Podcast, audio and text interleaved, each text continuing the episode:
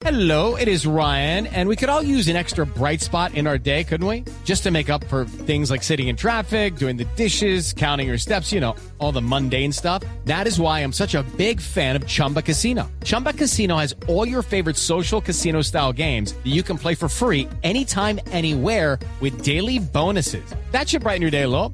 Actually, a lot. So sign up now at chumbacasino.com. That's chumbacasino.com. No purchase necessary. BGW. Void were prohibited by law. See terms and conditions. 18 plus. Una señal que se enlaza. Regiones conectadas a través de un dial.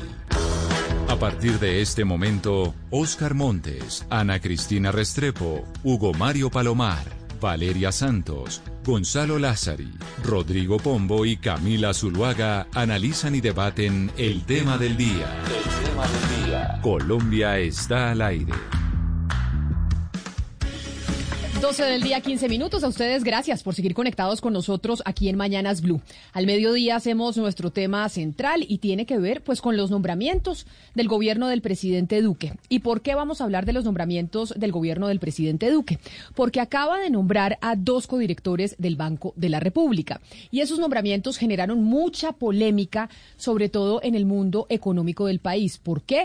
Porque pues algunos argumentan que no, eh, a quienes nombraron pues no estaban preparados para el cargo pero además una de ellas, una de las, la doctora Tabuada, que fue nombrada codirectora del Banco de la República, es la hija de una exministra, pero además una embajadora de Colombia, que es la exministra Alicia Arango. Entonces volvemos a la eterna discusión de nuestro país de cómo se nombran a, las personas, cómo se nombran a los funcionarios públicos y lo delicado de las formas en que están llegando las personas al, al sector. Y por eso hemos invitado a diferentes... Eh, representantes, congresistas, opinadores, etcétera, para hablar y discutir sobre eso que ha pasado siempre en Colombia. Y yo quiero eh, saludar primero al exconcejal de Bogotá, Juan Carlos Flores, porque con Juan Carlos hemos hablado de las formas de cómo se manejan los gobiernos, cómo se manejan los funcionarios, y él ha sido un estudioso de estos temas y por eso, Juan Carlos, empiezo por darle la bienvenida a usted. Mil gracias por acompañarnos hoy aquí en Mañanas Blue.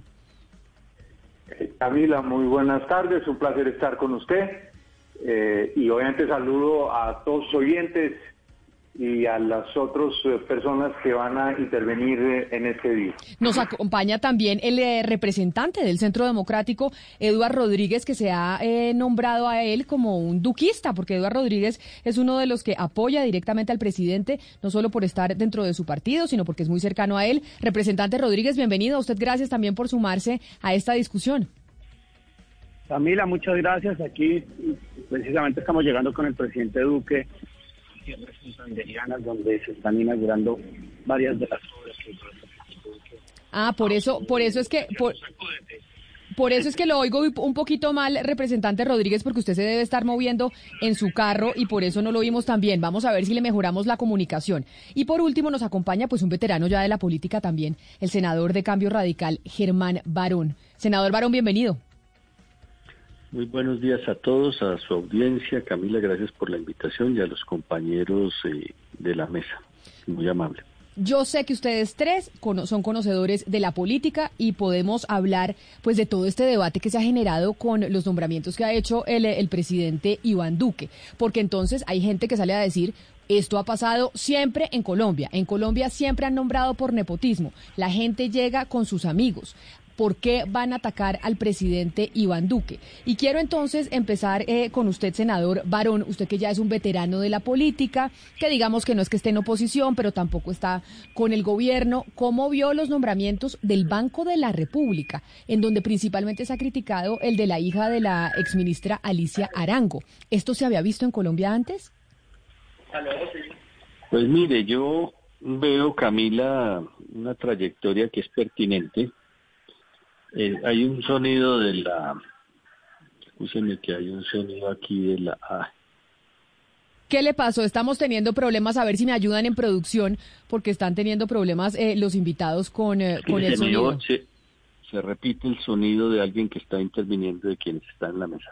aquí yo lo escucho, pero usted le tiene que poner mute a su computador, tiene que ponerle mute al computador. La tecnología que a veces nos, nos atropella, senador Barón, pero lo escucho. Bueno, no, mire, muy bien. Yo lo que quiero manifestar al respecto es que eh, pues las personas obviamente tienen una trayectoria que es pertinente. La, pues la doctora Viviana Tawada es economista de los Andes, es magíster en economía, un máster en administración pública en la Universidad de Harvard. Y, y, y, creo que en esa medida pues ella eh, tiene la idoneidad para poder estar en la Junta. Ahora, eh, deseable que fuera una persona que tuviera una trayectoria mayor, pues claro, seguramente cuando uno habla con muchas personas encuentra a quienes teniendo la idoneidad y la capacidad nunca logran llegar al gobierno y tienen una claridad conceptual sobre cómo en la práctica poder mejorar circunstancias de los aspectos en los cuales desean desarrollar su actividad. Con respecto a, al doctor eh, Villamizar, pues lleva desde que eh, terminó sus estudios en el Banco de la República y también tiene una trayectoria que es pertinente. Es una persona que ha estado en todas las investigaciones y sobre todo en la parte técnica. Ayer oía a el doctor Kalmanovich tal vez diciendo que había que buscar personas que tuvieran mayor énfasis en temas macroeconómicos. Eh, pero si uno revisa tanto el, la doctora Tawada como el doctor Villamizar, pues tienen estudios pertinentes y han o sea que a usted, a usted no son... o sea que a usted le parece senador varón que son buenos nombramientos desde su óptica y su experiencia pues, la llegada de estas de estas dos personas al, al, Banco de la República usted no ve no. que aquí haya eh, asidero para ningún tipo de crítica no pues la única crítica que uno podría decir es la que expresó el doctor Kalmanovich. Yo no soy experto en temas económicos, pero si hubiera una mayor trayectoria en temas macroeconómicos, uh -huh. pues hubiera sido mejor. Pero sí creo que tienen una pertinencia enorme. El doctor Villamizarta, que también es economista de los Andes, pues estuvo siempre en el staff técnico eh, eh, de esa institución e inició su carrera desde el año 2004. Entonces uno no puede decir que sea una persona ajena o como ha pasado en muchos otros cargos donde han nombrado personas que en ocasiones no tienen la menor experiencia sobre los temas que van a desarrollar. En estos casos yo no le veo tanto inconveniente. Y sí. le soy franco, si en esto, cuando uno encuentra una persona que tiene ciertas eh, eh, habilidades, capacidad, ya académicamente han demostrado su idoneidad, pues el que sean cercanas a otra persona yo no veo que sea un absoluto inconveniente. Y si no deberían escogerlos por concurso, y cuando la ley definió que no era así es porque el que está en el gobierno pretende desarrollar una línea ideológica y busca personas que además de las capacidades eh, intelectuales y académicas tengan la posibilidad de desarrollar los temas que el gobierno quiere, entendiendo perfectamente que el Banco de la República es una entidad absolutamente eh, independiente, pero donde, hombre, es que estamos hablando entre humanos, no nos echemos cuentos que esto no funciona así tampoco. Repre eh, exconcejal Juan Carlos Flores, ahora sí retomo la comunicación con usted. ¿Usted cómo vio los nombramientos? Y, no solo los del Banco de la República, porque digamos que acá se está empezando a hacer un análisis sobre la forma de nombrar funcionarios en el gobierno nacional. Mm. Eh, Camila, eh, en primer lugar, esto hay que ubicarlo dentro de una práctica nefasta en la historia del país porque siempre tratan de reducirlo todo a un nombre, esta persona, aquella persona. No. Aquí hay una cosa tremendamente dañina, una cosa absolutamente feudal, que va en contra de la mayoría y que es el delfinato. Eh, una institución que aunque no existe legalmente, lleva a que los políticos crean que sus hijos, sus hermanos, sus parientes, sus mujeres tienen un derecho especial a ocupar los más destacados cargos públicos. Y esto va en contravía de un proceso que Colombia ha vivido, por fortuna, en las últimas décadas. Y es que las familias de clase media de otros sectores sociales han hecho un esfuerzo inmenso para educar a sus hijos. Entonces ya la clase política no puede escudarse detrás del hecho de que, de que es que los suyos sí están preparados y el resto de la sociedad no lo está eso es una mentira. Entonces, Colombia hoy es un país cuyo ascensor social está bloqueado porque unos tipos arriba, una rosca, que independientemente del gobierno que esté arriba, siempre creen que los suyos son los únicos que tienen derecho a ocupar los puestos donde se toman las decisiones y que el resto de la sociedad debe concentrar, con- con- contentarse, declararse satisfecho porque le entregan algunos carguitos por allí. Entonces, ese es uno de los problemas del inmenso descontento que hay hoy en Colombia. Por eso hemos vivido en los últimos años cada vez más y más protestas de la ciudadanía.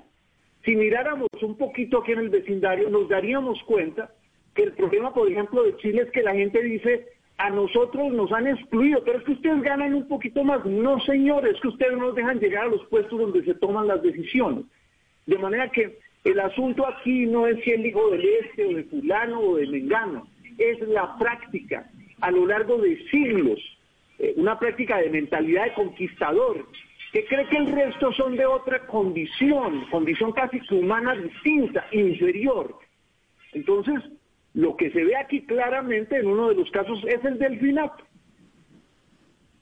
Sí, pero mire, representante Rodríguez, yo quiero preguntarle un poco sobre lo que decía el exconcejal Flores, porque él ha dicho obviamente que esto siempre ha sucedido y que esto no es nuevo. Sin embargo, ustedes como partido de gobierno y el presidente Iván Duque, pues eh, se eligió con una promesa, una promesa de cambiar esta práctica nefasta, una promesa en contra del nepotismo, una promesa de acabar, eh, de, acabar con esta práctica de entregar cuotas políticas en, eh, digamos, puestos técnicos y pues ahora resulta un poco sorpresivo este, este nombramiento porque es un cargo extremadamente técnico y porque es la hija de una de las ministras que ha tenido más puestos en, el, en, en, en la presidencia de Iván Duque. ¿A usted no le parece que se han podido evitar esto, entendiendo que hay muchas mujeres también muy capaces economistas en el país que se merecían de pronto también ese puesto?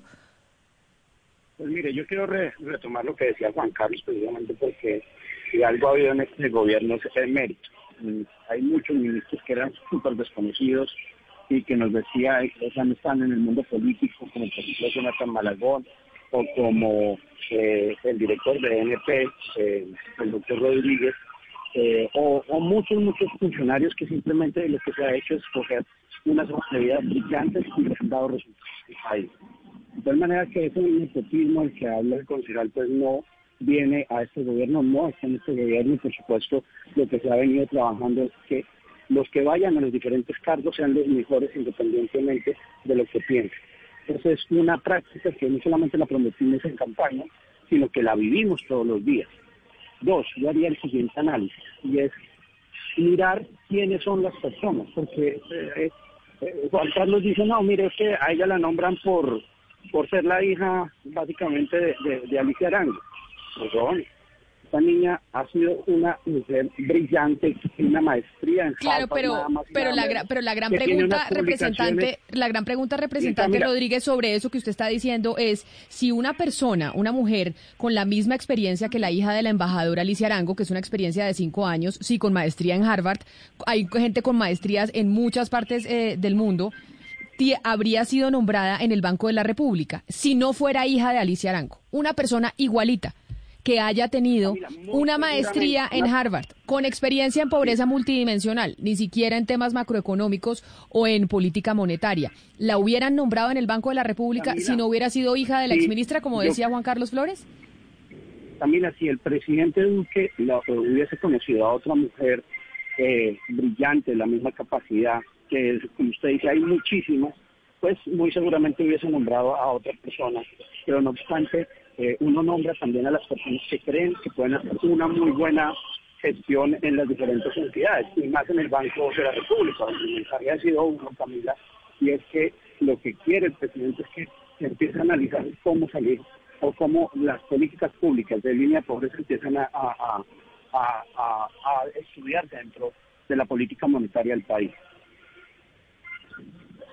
Yo quisiera decir, si me lo permite, Camila, que eh, en el caso de los nombramientos de los codirectores del banco, yo veo la pertinencia, como lo decía. Me preocupan más otros temas en donde ministerios que han tenido una función que se mide es por el cambio del marco jurídico, por la adecuación del nuevo marco a las realidades, no ha venido dando los resultados que se esperaba. Usted cuando ve lo que pasó con una reforma a la justicia, lo que pasó con una reforma pensional, eh, pues lo que encuentra es que hemos venido aplazando temas que son importantes y en esos casos, a diferencia de esto, se encuentra uno que no ha habido el interés y no ha habido ni la experiencia ni siquiera para haber avanzado en esos temas. Eso es lo que muchas veces preocupa porque eh, por lo menos en estos existe la pertinencia.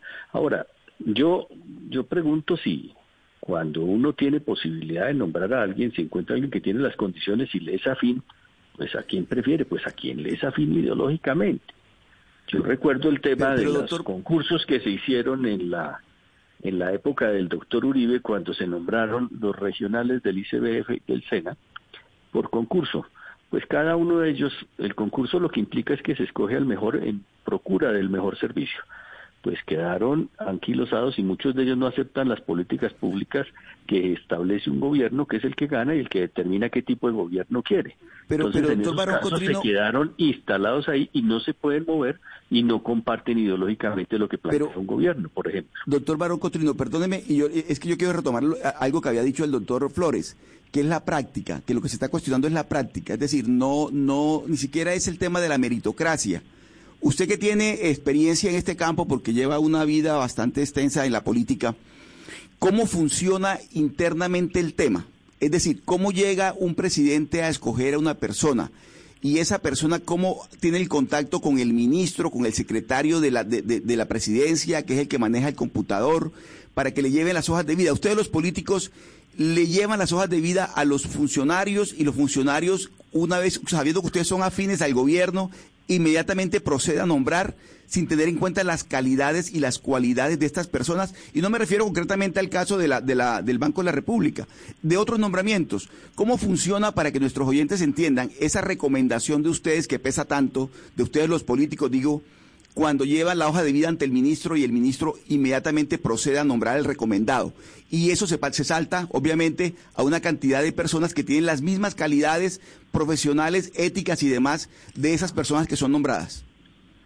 Pues mire, lo que ha pasado y en Colombia, es históricamente y sucede en cualquier parte del mundo cuando usted revisa lo que está pasando, por ejemplo, con un gobierno como el de Biden, encuentra que dentro de las secretarías que corresponden a nuestros ministerios, las personas que están son aquellas que, que están buscando eh, representar sectores, los latinos, eh, personas eh, afrodescendientes, personas eh, que tienen un especial perfil.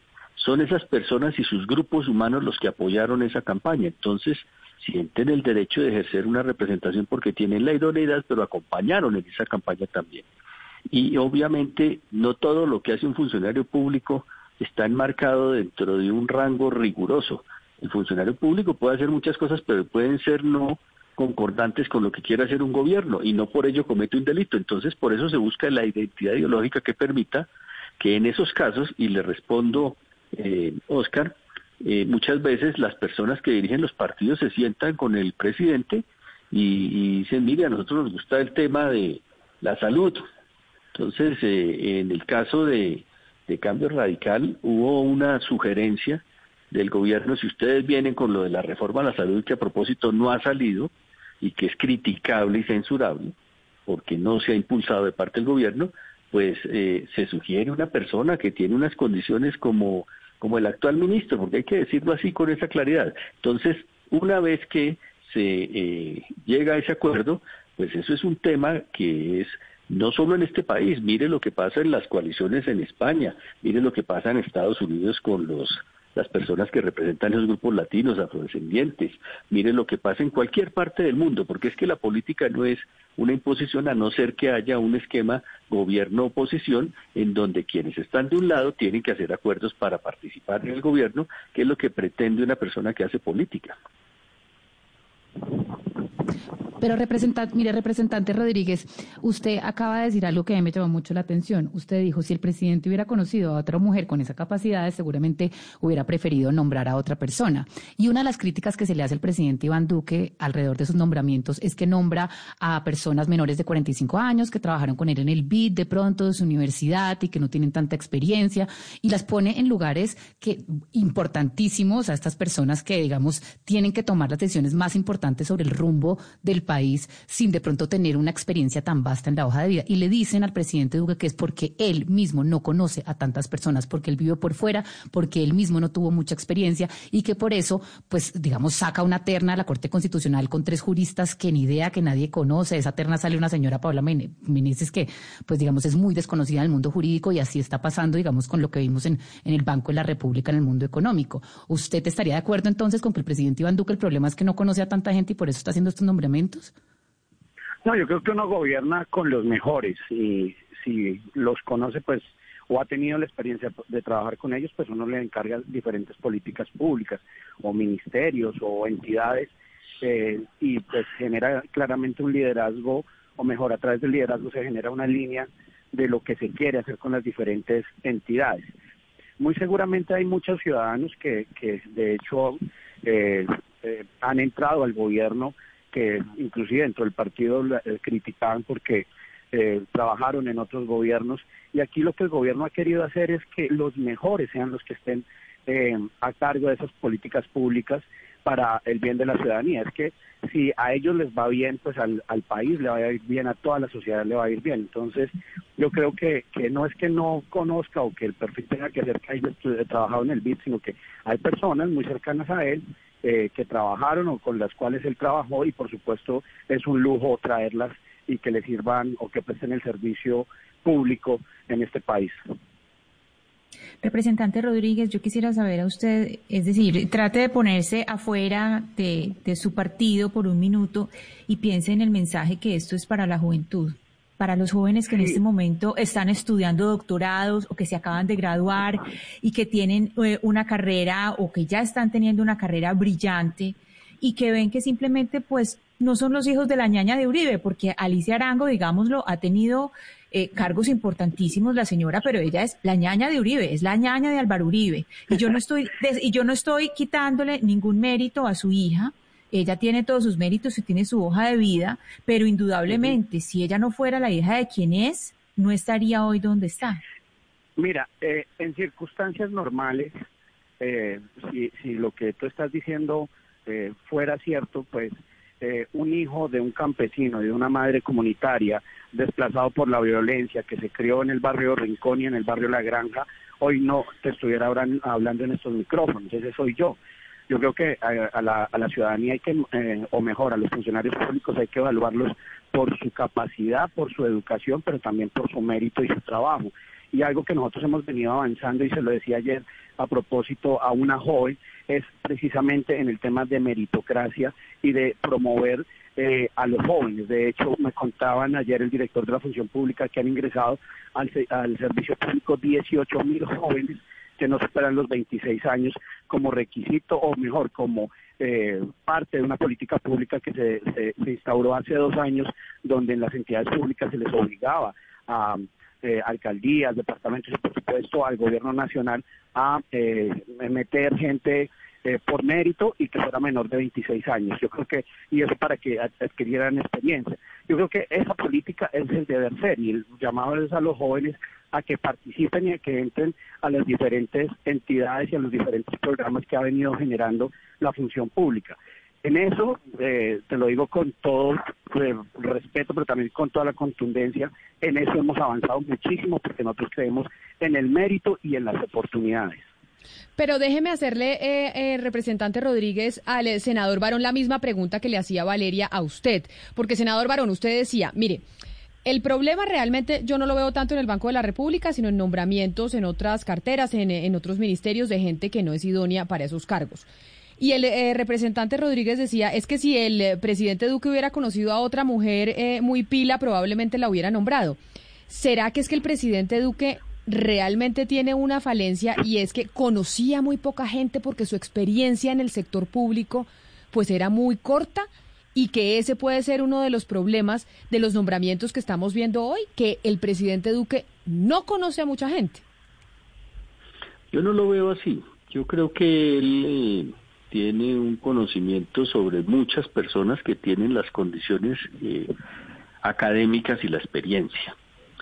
Eh, muchas veces las circunstancias políticas imponen candidatos y Eh, a veces la persona puede tener todos los méritos académicos, pero no tiene la capacidad práctica para desarrollar una labor. Entonces yo no creo que sea un desconocimiento. Yo lo que creo es que a veces se han dado unas prioridades que yo no he compartido, que lo he manifestado públicamente de lo que ha venido siendo la prioridad legislativa del gobierno. Lo que quiero es dejar en evidencia una realidad. Y eso no es del sector público, es del sector privado, de todos los sectores. Cuando una persona está buscando una oportunidad laboral, no es que mande unas hojas de vida a todas partes, sino que busca amigos. Y dice, tengo las condiciones y las capacidades para desarrollar este trabajo. Hay posibilidad de que me tengan en cuenta y busca que alguien tenga en cuenta que tiene esa capacidad. Entonces a mí no me preocupa tanto el que la persona tenga la capacidad y termine siendo familiar o termine siendo, porque termine siendo cercana a una campaña política, porque quien ingresa al sector público es evidente que ha tenido que hacer algo de política, muchas veces no ha pasado.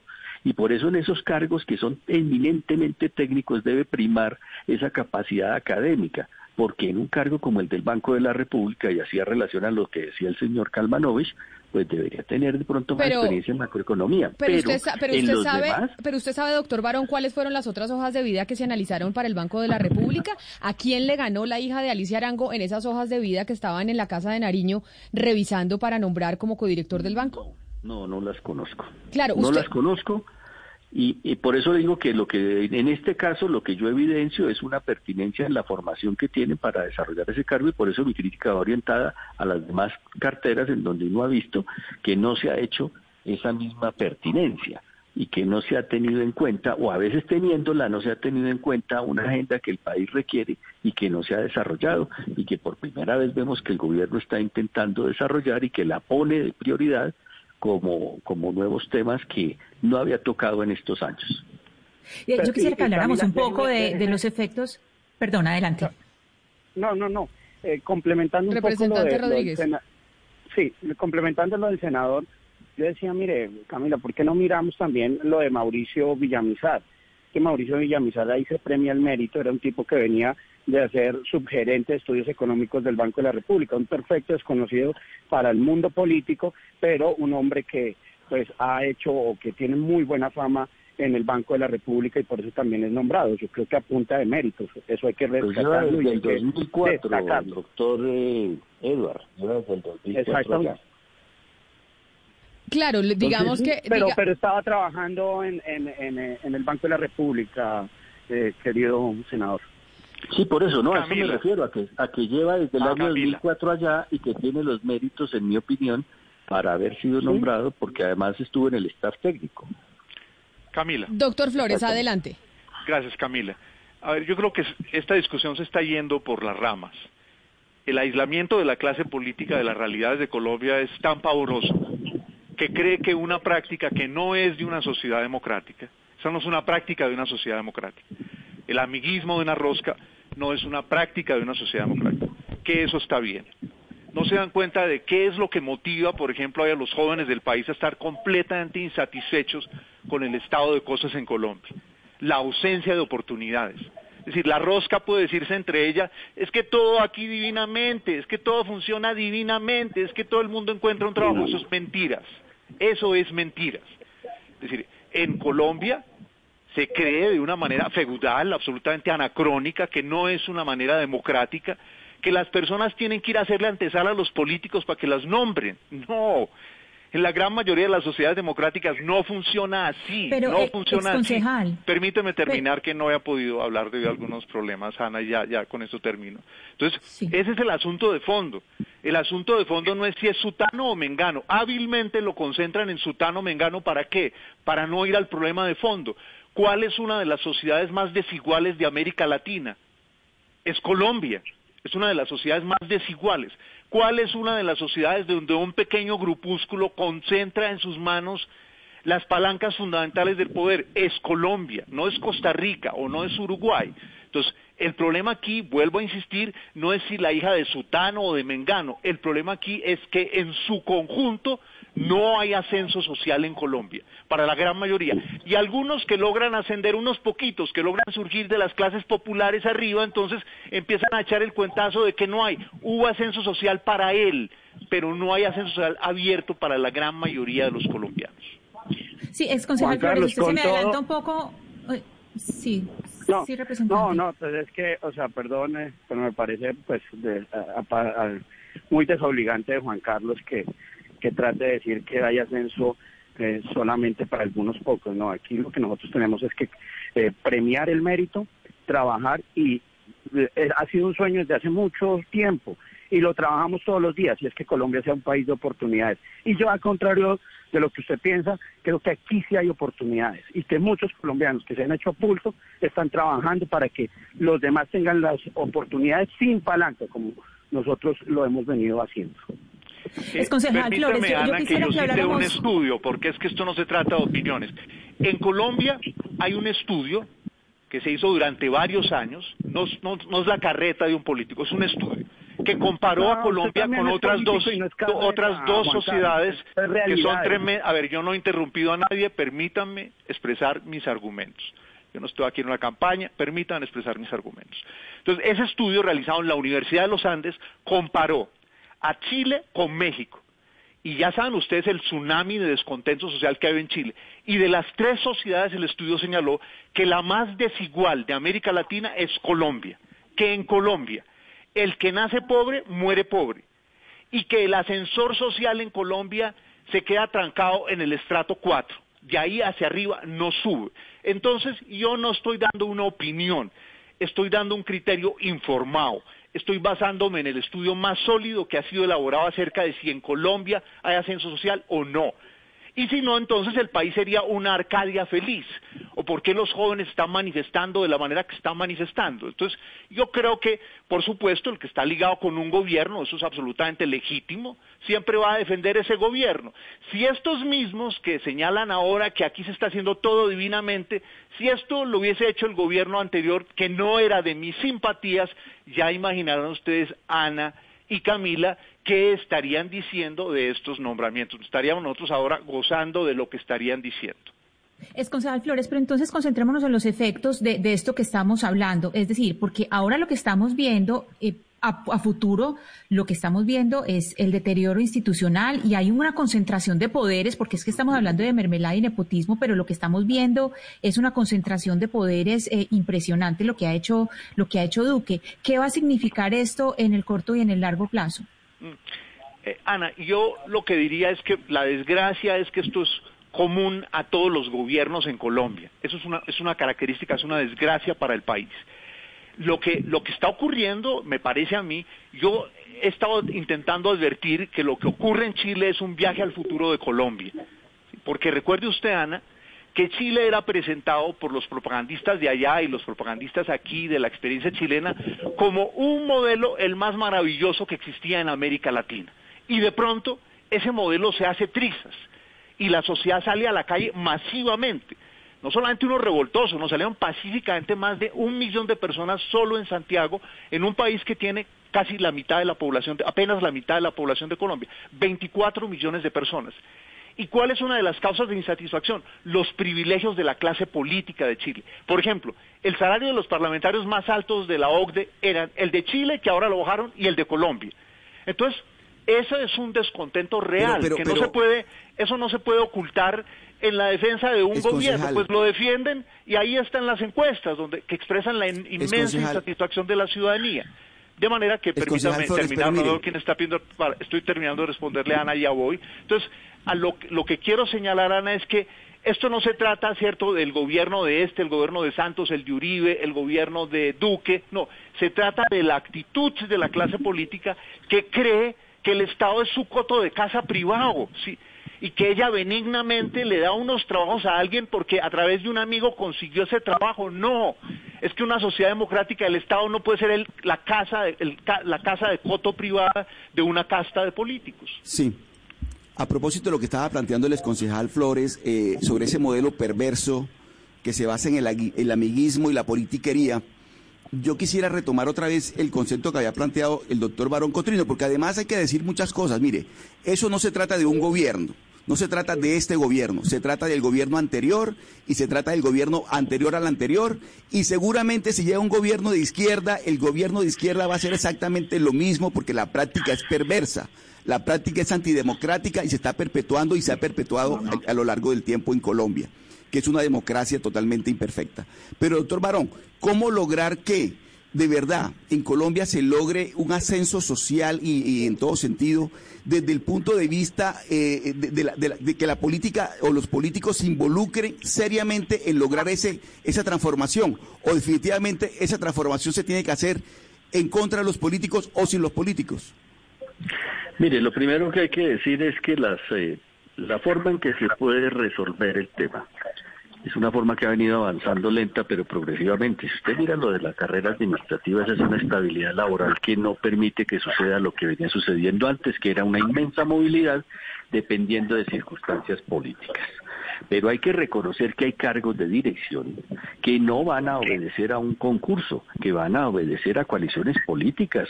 O lo que estamos viendo acaso es el resultado de movimientos aislados que pretenden llegar al poder. No, son coaliciones. Son personas que representan sectores, que terminan en cargos de nombramientos en donde comparten ideológicamente posturas.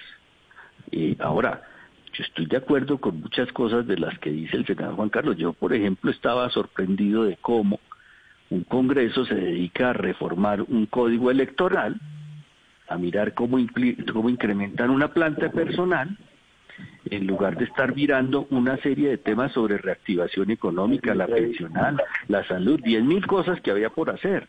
Entonces, usted tiene razón cuando dice que es que está desconectado, y yo lo dije públicamente allá, le un Congreso desconectado totalmente de la sociedad, por eso en las encuestas, y esto es real, el Congreso no existe. Por eso la gente se tiene que manifestar, porque mediante los mecanismos institucionales no tiene ningún tipo de respuesta.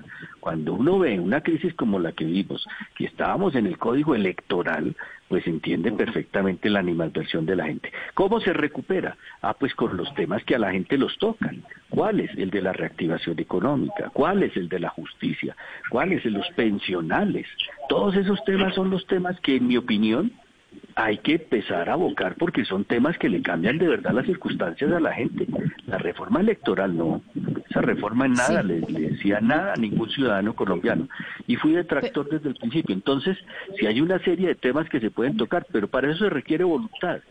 Y yo siento que la ciudadanía, obviamente que protesta con toda la razón, siente un Congreso totalmente alejado que no lo representa, y eso lo demuestran las encuestas, pero también siento que la ciudadanía en eso no ejerce esa censura que le es propia de orden social en el momento de las elecciones. Entonces vuelven y pasan las mismas cosas, se repiten los mismos fenómenos y la gente pues, sigue protestando, pero sin buscar el elemento adecuado que es el de participar en política, porque es que la política es la que finalmente le define sus circunstancias de vida.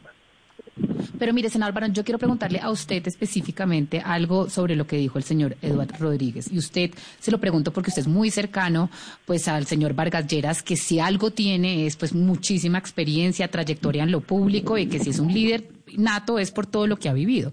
Y lo voy a preguntar porque el señor Eduardo Rodríguez, el representante, nos dijo aquí que es casi que una política de Estado contratar a jóvenes en puestos estratégicos del país. Estamos hablando de que el señor Villamizar, eh, que va a ser, que es codirector del Banco de la República, tiene menos de 40 años. Estamos hablando de personas en cargos estratégicos tomando las decisiones más importantes del país, menores de 45 años. ¿Usted está de acuerdo con este acercamiento de- y que esto sea una política, meter a jóvenes que no tienen tanta experiencia a decidir sobre el rumbo del país? Mire, la generalización es absurda en cualquier tipo de discusión cuando cobija un sector tan grande de la población. Yo no puedo decir que todos los jóvenes eh, no tienen la capacidad. Hay gente muy joven que tiene la experiencia, tiene la trayectoria y tiene la capacidad académica. Entonces yo sí creo que los jóvenes tienen que merecer una oportunidad también de hacer muchas cosas, llegan con otros planteamientos, llegan renovados de otra información que nosotros nunca tuvimos. La forma en que se educa una persona es muy diferente a la que tuvimos nosotros, de tal manera que yo no veo ningún problema en que personas jóvenes lleguen siempre y cuando cumplan con los requisitos. Y he visto ministros que lo han hecho bien, que han sido muy jóvenes, que no tenían una experiencia política y en ese sentido no tengo ningún reparo con esa forma de proceder.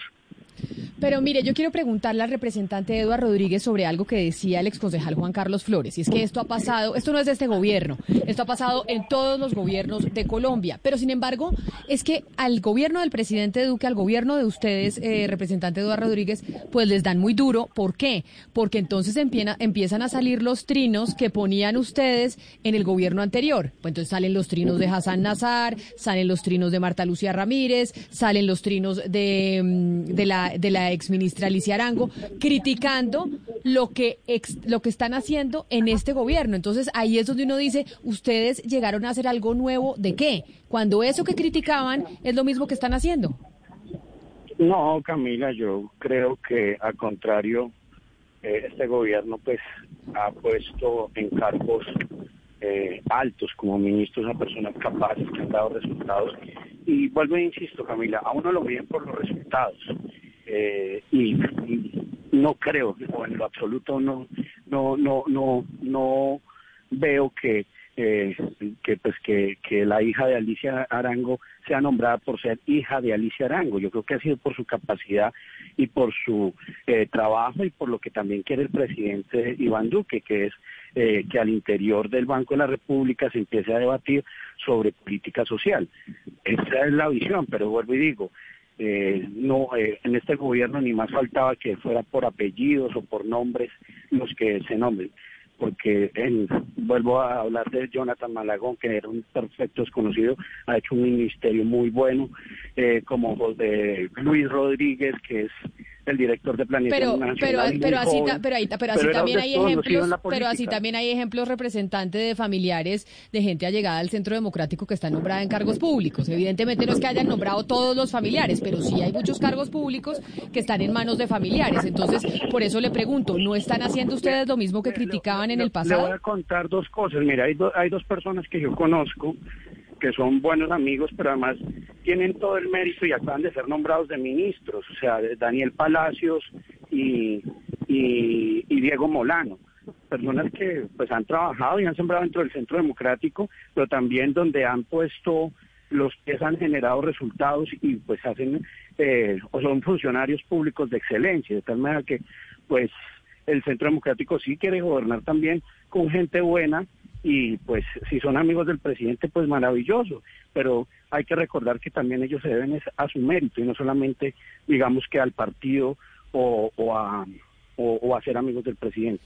Su mérito habla por sí solo. Pero entonces yo para concluir, exconcejal Juan Carlos Flores, ¿usted sí cree que acá estamos ante un gobierno, y hablemos del presente, ya hemos hablado que esto ha pasado en todos los gobiernos, en todos, pero en el actual, como dice el representante Rodríguez, ¿estamos nombrando a la gente por mérito? ¿La gente está llegando a sus cargos por mérito o no? No, yo creo que el, quienes nos oyen dicen eso es un chiste, porque saben que no es así, porque saben que si no se cuenta con un abuelo que ha sido político, con un tío que ha sido político, en la gran mayoría de los cargos de relieve no van a nombrar a personas talentosas.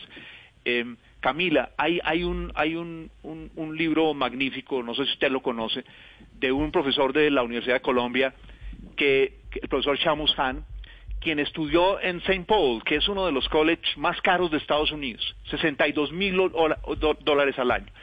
Y él llegó allí, hijo de un, de un pakistaní que trabajó duro, y el papá le dijo, bueno, usted va a ir a ese college, tiene que estudiar durísimo, porque es el, es el esfuerzo el que lo saca usted adelante. Y el libro que Shamus Han, que, que se graduó de ese college summa cum, summa cum laude, escribió que se llama Privilegio, muestra cómo es una mentira la meritocracia hoy en el mundo. Mentira, ¿sí? ¿Cómo?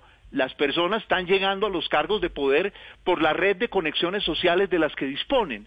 Y por supuesto, entre más contactos privilegiados se tienen, más red, más red de contactos para lograr un lugar en los sitios de poder. Entonces, yo lo que creo es que nosotros necesitamos mirar a Colombia de manera distinta, sentir que la gente está incómoda con aquellos que tenemos privilegios, que la gente está diciendo, y ante todo la gente joven, hombre, yo he estudiado, yo he hecho un esfuerzo inmenso y no se están abriendo las puertas frente a mí. Esto no se trata de que eso está dirigido contra Sultano o contra Mengano. Yo vuelvo a insistir sobre eso. Es que si no le damos un giro a la manera como se está manejando el país, una manera elitista, privilegiada, rosquera, cerrada, nos vamos a enfrentar a serios problemas en los próximos años. Eso va a desestabilizar la precaria democracia que tenemos, pero que es una democracia al fin y al cabo, que lo que tenemos es que ampliarla, no reducirla. Pues con eso que usted acaba de decir, doctor Barón, se me acaba el tiempo, pero lo dejo a usted concluir entonces No, una, la discusión. Una, una sola, sí, una sola apreciación. Mire, eh, yo creo que vamos en el sentido correcto. Si usted mira lo que son las carreras administrativas, van dando estabilidad laboral a la mayoría de la gente. Ahora, pretender que haya una carrera administrativa para cargos que tienen desarrollos de políticas públicas de, gran nivel, como es un ministerio, eso es otro tema completamente diferente, porque sería desconocer la cercanía y la necesaria asociación de ideas políticas y de sectores para poder desarrollar proyectos políticos y llegar al poder, que es lo que eh, anhelan todos los que hacen política. Ahora, cuando usted habla de personas que tienen una formación adecuada, idónea, esas personas tienen cómo también ascender. Yo no digo que sea un porcentaje alto, usted tiene razón, pero es que para llegar a un ministerio, para llegar a una dirección del Banco de la República, pues sí tiene unas condiciones que son diferentes. Estamos obviando algo que es absolutamente lógico y usted lo acaba de decir. Es que no es acá, es en todo el mundo, porque parte de lo que conviene a una persona, de lo que le sirve, es tener relaciones. Eso no, no, no, no se puede negar. No debería ser así. Por eso la- el impulso de esa carrera es lo que les da estabilidad y es lo que debe promover el gobierno, como lo ha venido haciendo, que en ese sentido yo creo que lo ha hecho bien, porque cada vez son menos los cargos de libre nombramiento y remoción. A los tres, muchas gracias. Con eso quiero cerrar precisamente sobre esta polémica que se ha dado acerca de los nombramientos que ha hecho el presidente Iván Duque y que pues tuvo la cereza del pastel con los dos nombramientos de los codirectores del Banco de la República. A Eduardo Rodríguez, que es representante del Centro Democrático, gracias. Igual al exconcejal Juan Carlos Flores, muchas gracias por la recomendación del libro además. Y al senador eh, de Cambio Radical, Germán Barón, gracias por participar, por sumarse a esta discusión que la seguiremos dando. Es la una de la tarde en punto. Ustedes eh, los dejo con una pausa y ya llegan nuestros compañeros de Meridiano Blue. It is Ryan here, and I have a question for you. What do you do when you win? Like, are you a fist pumper? A woohooer, a hand clapper, a high fiver. I kind of like the high five, but if you want to hone in on those winning moves, check out Chumba Casino. At chumbacasino.com, choose from hundreds of social casino style games for your chance to redeem serious cash prizes. There are new game releases weekly, plus free daily bonuses. So don't wait. Start having the most fun ever at chumbacasino.com. No purchase necessary. Group. Void were prohibited by law. See terms and conditions. 18 plus.